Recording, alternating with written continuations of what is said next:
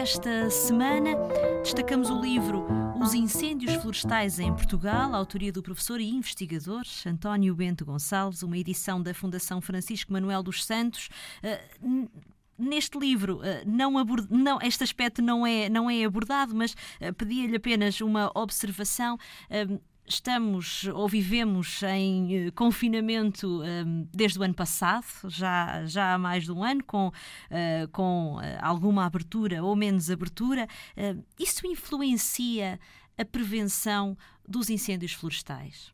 sim, nós publicámos um pequeno ensaio, um pequeno texto, numa revista da Universidade de Lisboa, chamada Finisterra, em que tentámos uma primeira abordagem precisamente nesse sentido, para ver se as condições meteorológicas de 2020 foram uh, diferentes ao ponto de termos tido muito menos, uh, muito menos uh, ignições. Aquilo que se pôde concluir de forma provisória ainda, portanto é um primeiro ensaio, é que as condições meteorológicas não foram diferentes dos anos anteriores, em que tivemos muitas ignições e muita área ardida, mas efetivamente o confinamento levou a uma menor uh, atividade e uma menor, um menor uso do fogo para as atividades rurais, que depois também se refletiu, uh, sobretudo naquele período de março a junho, num muito inferior número de ignições e numa área ardida muito inferior. Sabemos que, eh, que um, o fogo uh, poderá ser eh, benéfico em determinadas situações. Temos temos alguma, alguns dados que nos permitam indicar que que percentagem de fogos é que no nosso país ocorrem? Eu vou aplicar um termo provavelmente é errado, mas pronto, de forma natural, por causas naturais? Assim, há estatísticas, eh, felizmente o país nesse aspecto está, está, está muito bem, temos estatísticas uh, bastante fiáveis e não passam uh, de 2%. Há anos que são só 1%, há anos um bocadinho inferior a, a 1%, no máximo 2%. Portanto, a, e, limitam-se basicamente à queda de raios a, quando de trovoadas secas, uh, mas são residuais. São, infelizmente, isto quer dizer que 98, 99% das ignições são de origem humana, a sua esmagadora maioria por negligência uh, e depois também cerca de 30%, números muito redondos, uh, são por uh, crime. Nunca é demais realçar o que é que uh, os cidadãos e que não são proprietários de, de, de áreas florestais, o que é que os, os cidadãos podem fazer para prevenir incêndios?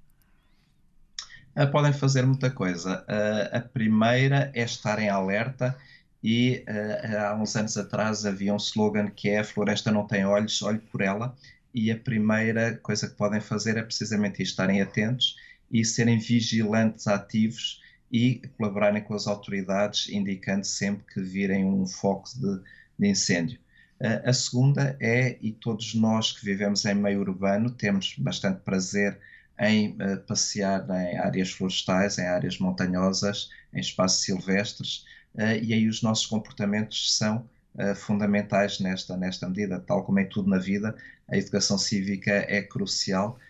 e, por exemplo, evitar deixar lixo, sobretudo tudo o que tenha a ver com vidros, tudo o que possa contribuir para que possa haver mais uma ignição e depois uh, em todas as, as, atividades que se utilizam motas, motoquatros, uh, veículos todo o terreno, piqueniques. Portanto, há toda uma, uma série de ações que infelizmente vão gerando também ignições que depois são acrescentadas às outras que têm a ver com o uso do, do, do fogo para a regeneração de pastos, os conflitos de caça, por aí fora. E, portanto, se nós pudermos, nós os que não vivemos da floresta ou na floresta, se pudermos reduzir uh, o nosso contributo para esse número uh, absurdo de ignições, já é um contributo particularmente interessante, para além do outro aspecto que é crucial, que é educarmos os nossos filhos para que no futuro possam ser cidadãos ainda mais conscientes e mais atuantes nesta, nestas áreas. E, por último, podemos e devemos pressionar os nossos políticos para que hajam em conformidade com aquilo que se conhece em termos técnicos e em termos científicos, porque hoje em dia já se tem conhecimento suficiente para se ter feito muito mais do que aquilo que já foi feito até agora. António Bento Gonçalves, autor do ensaio Os Incêndios Florestais em Portugal. A edição é da Fundação Francisco Manuel dos Santos. Boas leituras.